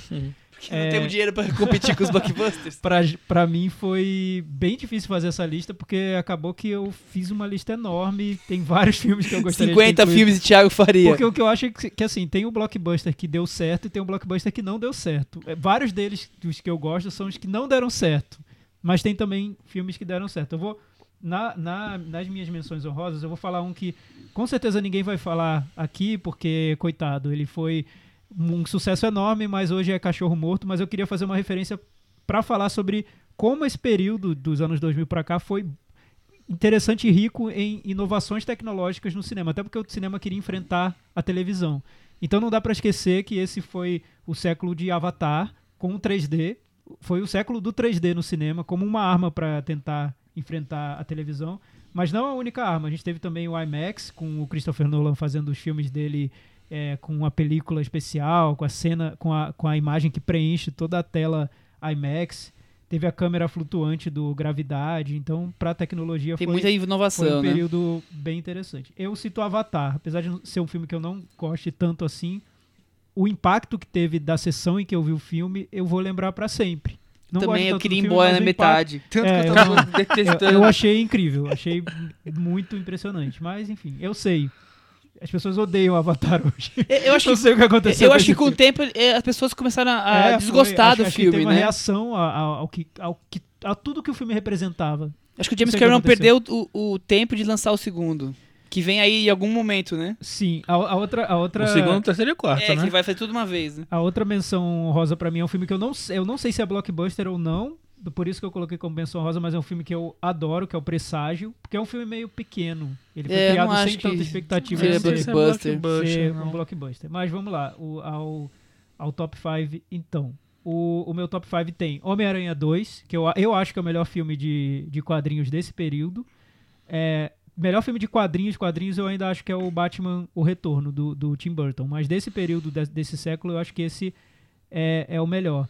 Ele traz. Muita gente reclama do Tobey Maguire hoje ainda. É impressionante como essa geração de agora, que gosta do Tom Holland, defende até o fim o universo Marvel, não gosta do Tobey Maguire. Eu vejo muita gente que não Mas eu- eu- gosta, eu acho que rejeita mesmo. Eu acho que isso é comum. A, Que gera... diz que ele parece velho. a geração sempre, a geração sempre quer, quer é, critica o que a geração anterior gostava. É, é Com música, com cinema. Mas existia É uma possível. certa. uma, é, apesar de eu gostar muito, assim, existia uma, uma certa rejeição ao Tobey Maguire por causa da falta dessa coisa mais leve do Homem-Aranha, que, que era um- uma, uma característica. Então, mas o que eu vejo nesse, que eu não vejo no novo, é uma assinatura de um diretor. Ah, o Sam Raimi o leva Sam o cinema dele pro universo do Homem-Aranha, tem cenas muito Tem comédia, tem um quê de terror, tem, a, a historinha muito mais desenvolvida. é, o filme de É o Sam Raimi é do muito Sam completo. Raimi, né? Hoje, hoje, coitados dos diretores, né? Eles estão um pouco deixados de lado nesse universo. Eles são é, quase coadjuvantes no, no universo de, de filmes de, de super-herói. O quarto lugar também um filme de, de diretor muito forte, que é o Mad Max Fury Road, que o, que o Chico também falou. George Miller reinventando a franquia dele e colocando uma marca tão forte no cinema de hoje. Acho que nem ele esperava que o filme provocaria essa influência que ele, que ele provocou. Ninguém esperava o que ele ia conseguir criar, né? É, terceiro lugar, uma comédia, porque eu acho realmente que comédias vieram como uma grande força de bilheteria nesse, nesse século. Marcou de verdade mesmo. A minha preferida é Missão Madrinha de Casamento, então é o terceiro lugar. Missão Madrinha de Casamento de 2011. Segundo e primeiro lugar são dois blockbusters, criados como blockbusters, sem dúvida, mas que não deram tão certo assim. O segundo lugar é o remake da série Miami Vice, dirigido pelo Michael Mann. Um blockbuster Você acha que o Miami Vice é um, é um Sim, blockbuster? Sem dúvida, foi lançado como um blockbuster. Era um remake da série dos anos 80, lançou na temporada de verão, mas enfim, fracassou. Um filme com, com a, a- todas as marcas do, do Michael Mann, diretor. Eu acho que é o, o- um dos melhores filmes dele. E, em primeiro lugar, o filme que eu acho que é o mais estranho da carreira do Steven Spielberg, que é Inteligência Artificial, de 2001. Tinha certeza que era É, esse. Pois é, é, é um dos meus filmes preferidos desse período todo, blockbuster ou não. E é um exemplo de. É, é um filme muito ousado em termos de do que se espera de um blockbuster, mas que ele também funcionou como blockbuster. Eu lembro que ele teve um lançamento grande aqui no Brasil. Teve, muita gente foi ver. Eu, eu, eu lembro de ter visto numa sessão lotada. Se as pessoas saíram satisfeitas ou não, não sei. Mas é um exemplo de como, no início desse século, 2001, a gente ainda tinha uma liberdade enorme para fazer blockbuster que hoje eu não vejo mais. Essa liberdade criativa de um, num blockbuster eu não vejo mais. Muito bem. Vou pra minha lista então. É. Eu, eu quero colocar o Miami Vice na minha lista agora, porque eu achei que ele não era blockbuster. É, eu também tenho um. Não, mas Ah, é, é- é- depende do, do que, da expectativa. Eu, É, não- eu não vi na época, então eu não acompanhei Vice dirigido muito. pelo Michael Bay, não seria? Então, mas Sim, eu acho que só, dúvida. pode até ser, mas eu acho que não, não só não contaram pro Michael Mann, que era blockbuster. Bom, a minha lista, eu, eu- como eu fiz originalmente sem, o Miami Vice vai ficar sem. Mas o meu quinto colocado é X-Men 2, que vocês já falaram aí, o Chico falou bastante. Quarto colocado, Homem-Aranha 2, também já falamos bastante. E agora eu vou dar aquele momento Michel Simões, ah, claro. esperado, aguardado. O cara que faz os melhores blockbusters do cinema hoje chama-se Christopher Nolan. Terceiro colocado, Batman, Cavaleiro das Trevas. Segundo colocado, A Origem. Você colocou dois do, do Eu adoro Nolan. a origem, eu acho um baita filme e acho que o Christopher Nolan sabe falar com o público. Ele, ele entrega o filme que o público quer ver empolga- com empolgação, com grandes cenas, que você vai sair querendo comentar, relembrar, som, grandiosidade, ele faz tudo. Tem- é, um, é um- é igual vai no McDonald's pede número 1, um, o Christopher Nolan vem completo. tem ali tudo. Mas acima dos filmes do Christopher Nolan tem um cara que conseguiu destruir com tudo, que chama-se George Miller, Mad Max, Estrada da Fúria, pra mim é o blockbuster Então favorito aqui no dos anos nosso, 2000. na- no nosso consenso varanda seria Mad Max. Acho que né? sim, acho que Eu acho. com, com o Homem-Aranha 2 ali bem posicionado, seria o, o Ma- consenso da Miami varanda. Vice realmente é um blockbuster. Ele, ele, foi, ele teve 135 milhões de dólares de orçamento. É. Thiago lembrou Chico? bem. Ele ia bagunçar o Não meu... meu funcionou, né? Não, não, Não, não deu certo. Pro público, mas- né? Rendeu 63 nos Estados Pro Unidos. público não funcionou muito bem. Então acho que é isso aí de blockbuster, né? Alguém quer falar mais alguma coisa? Mais algum filme do Tom Não, Cruise que que, é isso. passou des- desprevenido? Então, eu, eu, a Cris lembrou de um filme que eu adoro, eu esqueci de botar porque eu não quis mexer mais. É o Minority Report. Eu acho maravilhoso esse filme. Acho incrível. Vejo todas as vezes com um olho brilhante. É, na, na primeira década do, do século, Spielberg marcou presença. brilhou. forte, né? Ele fez muitos. Acho que ele fez filmes grandes, mas É. que ele conseguia ter essa coisa da fantasia. E ele alternava E- muito. Um filme, um filme, um filme de fantasia e um filme mais. é, Mais com, sério. Com esses objetivos de ganhar Oscar. Mas eu fico feliz que a gente conseguiu lembrar ainda de Minority Report, eu falei aqui de A Origem, quer dizer, de filmes que eles são únicos. Tiveram um momento deles, a, a ideia, a criatividade deles, você pode gostar do filme ou não, mas não são franquias, não precisou. É, então, mas, mas, eu, seguir- mas eu lamento que hoje, hoje O- em 2017, o AI também, que você a falou. gente tenha poucos desses filmes. É, a gente vai exatamente. ter o do Christopher Nolan, que você fez referência a ele, e ele realmente é um cara que tá lá, tem um público dele, ele sabe se, ele gosta de se comunicar com um público grande, ele é, faz um cinema grandiloquente, então combina com com blockbuster e ele tem um filme esse ano pra estrear. Vamos ver, talvez ele entre nessa nesse pequeno clube de blockbusters ainda muito criativos, muito ousados, mas eu acho que tem tem limitado esse clube no, Não, nos sem últimos dúvida, são anos. Aguardem na varanda. A varanda especial, Christopher Nolan. No, Eu episódio inédito. Eu vou nunca... gravar ela de joelhos. Nossa. eu tô exagerando, tá, gente? Tem filmes do Mas que Nolan bom que eu não você gosto, lembrou tá? do Cavaleiro das Trevas, porque acho que era um, é um filme que tem que lembrar, né? Eu, eu gosto muito da atuação do Heath Ledger. O filme eu acho muito irregular. Eu mas acho, eu acho que o Heath Ledger deixa o filme muito maior do que ele, É, ele é. seria. Eu, eu acho isso. Eu acho que o Christopher Nolan faria um filme gigantesco, mesmo com sendo. Não que eu goste, mas. não, então, mas eu acho que ele deixa, o mesmo o Ledger Tom deixa o filme melhor, e Tanto tão boa a interpretação seguinte- dele. O filme seguinte é ainda mais gigantesco, eu não acho que tenha Não é tão bom. tanto. Não, pelo contrário. É bem, Ah, é bem é, não, mas- torto mas aquele a- filme. Já com- a, a comparação já saía, já sairia de ele atrás mesmo, né?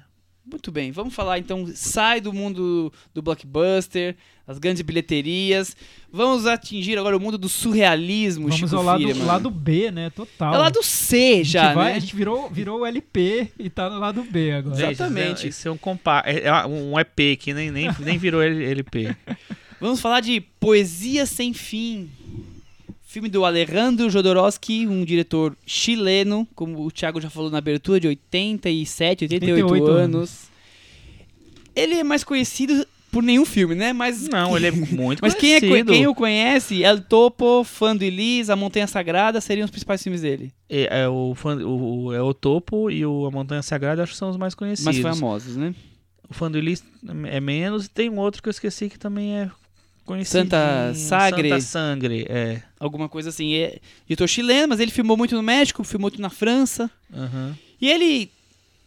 Acho que é o segundo filme dele que ele tá retomando a carreira, que acho que ele ficou um tempo sem filmar. E ele decidiu fazer. Como é que é o nome? Quinqueto. É, quando são cinco, cinco filmes?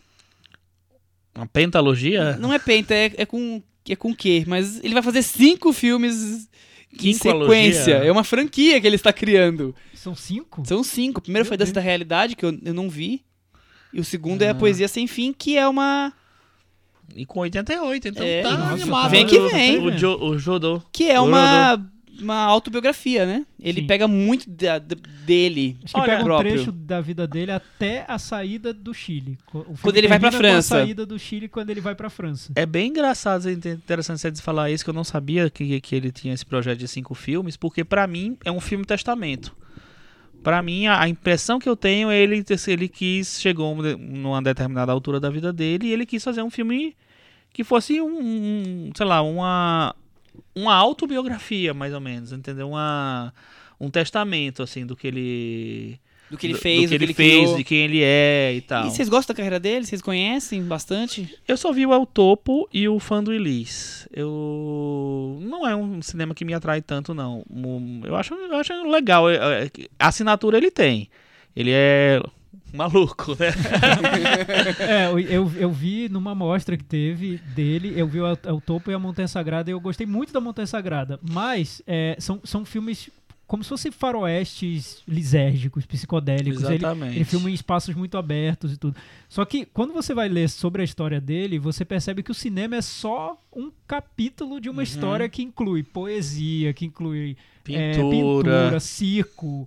É, É, um ar, é uma arte ele, ele, ele até né? diz que ele é psicomago, que é como se fosse um psicólogo misturado com, Com um mago, magia. com magia. Então ele já foi múltiplo. E, e esse filme Poesia Sem, Sem Fim nem fala no cinema, ele nem chega, porque ele vai pra França e da França que ele começa a fazer cinema. Os filmes só são produzidos nos anos 70, no início dos anos 70. E, e esse filme aqui transcorre entre os anos 40 e 50. É, então, é, você nota que é um artista múltiplo, de, de, de mil faces mesmo, e que nunca quis se definir o que, o que ele era, o que ele queria fazer. A minha surpresa quando eu vi o Poesia Sem Fim é que eu esperava um filme mais na linha do, do Montanha Sagrada e o Topo e não tem nada a ver. Não, é é um filme com muitos como não. espaços fechados, com muito muito estúdio, muita locação, muito, muito recurso Uhum. simbólico com cartazes, com, com artes plásticas. Ele vai muito por um outro caminho. né? E um colorido muito, muito planejado, né? É, é por isso que eu, que eu falo eh, que é- acho que é um filme meio que um filme testamento, que é é um filme diferente, bem diferente dos outros filmes dele, não tem aquela anarquia que tem de uma outra maneira, vamos dizer assim, tem mais assim um comentário sobre a anarquia do que o filme ser anárquico realmente, assim. É, e eu acho que tem, tem uma coisa muito feliniana, eu enxergo, no Poesias, enfim. Acho uma, uma coisa de contar uma história com a nostalgia, sabe? De repassar os episódios da vida dele. Eu enxergo muito de, de Fellini ali, de vários É filmes de Fellini encontrando ali. o Salvador Dali, de alguma forma. É, tem, tem surrealismo, mas tem tantas outras tendências. É, é um pouco como se ele declarasse o amor dele pela arte de vanguarda como um todo, né? Uhum. Que inclui do circo a Literatura, a teatro, circo, tudo. pintura e a uma festa libertária, é, teatro, tudo. Uhum. É, tem muita referência de teatro no filme, muitas. Ele usa um recurso que eu achei super criativo, que eu nunca tinha visto que de vez em quando entram personagens vestidos totalmente de preto e tiram objetos Tiram de os cena, objetos, né? achei super É, legal. é, também, Eu é, tinha louco, visto é. isso no filme. Que é, é- é de teatro, É de né? teatro, Totalmente totalmente. teatro. Tem marionete, eu tinha esquecido da marionete, que ele trabalhou muito com marionete na vida dele. É, e ele diz isso no filme. Tem um trecho. é, o, que, o que me incomoda um pouco no filme é que quando é filme sobre poesia, eu prefiro a poesia na imagem, no visual do filme, construída dentro da linguagem cinematográfica, do que a poesia declamada, ou pior ainda, a poesia explicada. E ele explica muito a poesia nesse filme. Então tem trechos, por exemplo, que ele diz que a poesia é o ato de ser poeta, não é simplesmente você escrever uma poesia, é você viver a poesia. Isso ele diz no filme, tá, tá bem didático mesmo. Mas, ao mesmo tempo que tem esses momentos didáticos que me incomodam um pouco, tem momentos visuais fortes no filme. Por exemplo, quando Tem. ele e um amigo decidem cruzar a cidade em linha reta para fazer poesia no ato de cruzar a cidade em linha reta. Eu acho visualmente E as interessante. situações cômicas que acontecem com isso. Tem um grande carnaval de mortos, que uma parte é todos vestidos de esqueleto e outros todos de Nossa, vermelho. É muito bonita aquela É cena. muito linda essa cena, É. o vermelho e o preto. Então, quando ele constrói a cena poeticamente, eu acho que me agrada muito. Eu acho muito forte no filme. Não, mas acho- quando ele simplesmente explica didaticamente, Sim, não me agrada É tanto. aquela coisa, ele tem 88 anos, né? Ele tá tentando dialogar com, com todo esse público que bancou o filme dele, porque esse filme foi, foi crowdfunding, chama, né? Foi crowdfunding. Crowd- É, foi de- É. 10 mil 10 mil seguidores dele de que, humanas que, se juntaram e, e patrocinaram. patrocinaram o filme dele. E ele tá ali colocando toda a inspiração que ele acha que, que é a vida dele, né? É. Então, ou pelo menos o princípio da vida dele artística, né? E tá ali, é muito, muito honesto, muito coração aberto e muito ele, né? É, sim. Toda- Ele, ele, ele me lembrou o filme do. Eu até comentei com o Chico, o filme do Edgar Navarro, Eu Me Lembro, que também foi um filme bem tardio. Ele fez depois das obras mais vanguardistas dele. E é um filme em que ele lembra, lembra muito afetuosamente da infância dele, da formação artística. E tem também esse tom um pouco de memória fofa, é, afetuosa, e o outro mais transgressora. Tem as duas coisas É, no então, mesmo filme. A, Esse a tem transgressão, a forma como ele lida com o sexo, que já tava ali assim, assim nos outros filmes dele, né? Eu gostei que ele não perdeu isso, que ele não perdeu esse lado transgressor. Tá no filme, sim. Até em alguns momentos você olha, nossa, não imaginei que ele faria isso no filme. Por exemplo, ele, ele adora anão, né? Ele tem um Sempre, carinho dele, pelos né? anões, então ele, ele leva isso ao, ao limite nesse filme. Eu, eu não, não esperava é, ver. Mas eu não sei se às vezes ele tá fazendo o filme de- dele sobre o que ele sente em relação à própria vida ou o filme que esperam dele, porque eu não sei se às vezes ele tá fazendo o filme para esse público do crowdfunding também, não sei. É, não sei se, eu, eu, eu noto uma sinceridade, mas se- se tudo aquilo foi, É, foi verdade, até é, porque não, não- é- um cara que é surreal, quer dizer, você É, não não, precisa não acreditar de que ser é verdade, verdade, mas né? de ter que usar todos aqueles elementos no filme inteiro e com desse jeito, não sei, às vezes me parece muito mastigadinho o que ele quer fazer. Mas, mas eu acho que eu também acho, ele tem momentos bem didáticos, mas eu acho que é curioso como ele consegue resgatar um personagem que é ele mesmo e inserir coisas dentro desse universo dele, colorido, extravagante, é, surreal, Mas tem ali a relação dele com o pai, a, a relação da família por ele ser um artista e abandonar a casa, que são coisas do, do início da história. Quer dizer, tá tudo ali. E, e essa coisa de, dele criar amizades com os escritores chilenos da época e, e todos viviam naquele aquele, quase comunidade hippie Sim. artística, né? E Eu- tudo muito alegórico também, porque a mãe dele fala cantando, né? Ela fala cantando Sempre ela ópera. canta. O terremoto Então, é alegórico é, o quando tem. terremoto. Quer dizer, ele consegue tra- trazer a vida dele pra dentro do universo do cinema que ele fez. Sim. Ou, que- ou do mundo artístico que ele criou, né? É, não dá pra dizer que não é um filme comportado, né? De jeito nenhum. De jeito nenhum. É, o Não, que eu- ele assume a fantasia na. No, a fantasia costura um pouco da, a história, mas eu acho que o principal a, a característica é a coisa da memória, né? É, é ele contar a vida, registrar a vida dele. Mas eu acho legal como ele fala da, da poesia de vanguarda, porque é, é raro a gente ver. Geralmente a gente vê filmes sobre poesia. os poetas que fazem. é, Vamos contar a vida de um poeta. Não, ele quer mostrar como é que aquela poesia de vanguarda tá ligada à vida mesmo, né? Não, não dá pra você é, separar uma coisa da outra. A poesia é a vida que ele vivia. Então, isso é a poesia de vanguarda daquela geração, daquela época. Eu acho que daria uma boa sessão com o Patterson. O Patterson é oposto disso, mas é também poesia de vanguarda, só que é uma outra, um outro registro. É a poesia super realista, né? Sobre olhar, observar a vida e, e registrar aquilo. Mas são dois filmes que levam esse outro lado da poesia. Não é a poesia bonitinha pra você declamar. Pelo contrário. É, e, é outra coisa. e ele termina com o lado político, né? Ele não, ele não abandona Ah, o sim, lado político. é abandona, quando é a gente verdade. falou que ele vai pra França e os motivos que levaram ele pra lá. Vamos fazer um metavaranda, Chico Firman? Vamos. Eu vou dar nota 6. Vou dar nota 6,5. Eu vou dar 6,5 também. Com isso, nosso querido Alejandro Jorodowski chegou em 63 no metavaranda. Ó, tá, tá na varanda, então. Tá na varanda, super bem colocado aqui.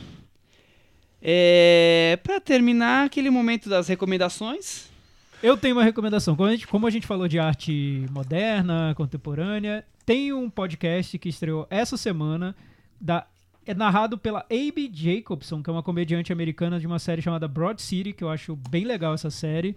Olha aí, Vinícius. Acrescenta aí no seu, na sua lista de Vinícius, séries. você essa é muito assistir. legal. É, o nome do podcast é A Piece of Work. Ela fez em parceria com o MoMA, com o, Instituto- com o Museu de, de Arte Moderna de Nova York.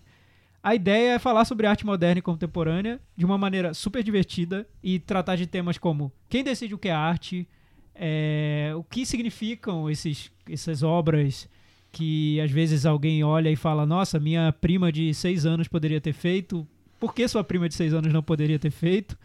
É, tudo numa linguagem muito acessível, é, excelente para quem gosta muito desse assunto, tem interesse de conhecer mais esse, esse assunto e talvez queira visitar um museu de arte contemporânea para ver algumas dessas obras já com esse conhecimento prévio. Vale muito a pena. Eu ouvi o primeiro episódio que saiu hoje, eu acho, e é muito bom. A Piece of Work. muito bem, fica a dica aí, a piece of work.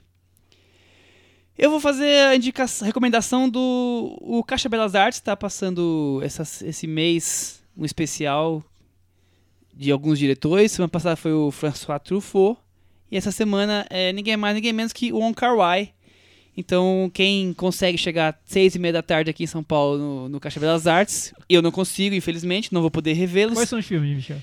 Anjos Caídos, Amores Expressos, Felizes Juntos, Dias Selvagens e 2046. Então tem. Dá pra ver tudo. então. é, começa acho que quinta-feira e vai até quarta-feira da semana que vem, incluindo os finais de semana. Veria, principalmente Dias Selvagens. São todos, no mínimo, ótimos. Pra quem gosta de filme de terror, eu vi um filme de terror bem legal esses dias que é The Devil's Candy, ou seja, o doce do diabo. É, é um filme independente, pequeno, assim, com com um pé no na, na- na coisa psicológica, mas muito no sobrenatural. Hum. Então, É legal, é bem interessante o filme. Fica a dica aí, o doce do The demônio. Devil's que é? Candy. Devil's Candy. É recente Isso. o filme, Chico? 2015, mas acho que foi só, só estreou nos Estados Unidos em 2017. Teve uma carreirinha de filme de, de festivais de terror. Muito bem, então. Eu falei sobre um outro filme. Vamos lá, que não outro sei filme? se eu falei semana passada. Eu vi um filme turco de terror também muito interessante chamado Baskin. E ele- é interessante porque ele começa com uma coisa mais de suspense e tal e vai virando uma coisa hum, tipo, não vou Não posso, vou dar pra falar vou- mais é, nada. eu já comecei a dar spoiler. Mas assim, ele começa com um filme de suspense, com uma, uma reunião de policiais tal, é, numa ronda noturna na Turquia lá, não, não sei qual é a cidade exatamente, assim, e vira um negócio macabro, assim. O final eu nem gosto tanto, mas assim, o caminho até lá é Baskin. muito bom. Baskin. Opa, vamos ver. É isso aí, então re- lembrem de comentar o episódio com a gente no, no Facebook, no Twitter, ou então no nosso site, que é o Thiago Faria, qual é o nosso site? cinemanavaranda.com os É, comentários que o comentários responde. lá pra gente trazer na semana que vem. É, que vai ser um episódio muito especial. Não vou dar spoiler, mas. Aguardem. que Já está planejado aí o semana que vem. E até semana que vem, então. Tchau. Tchau.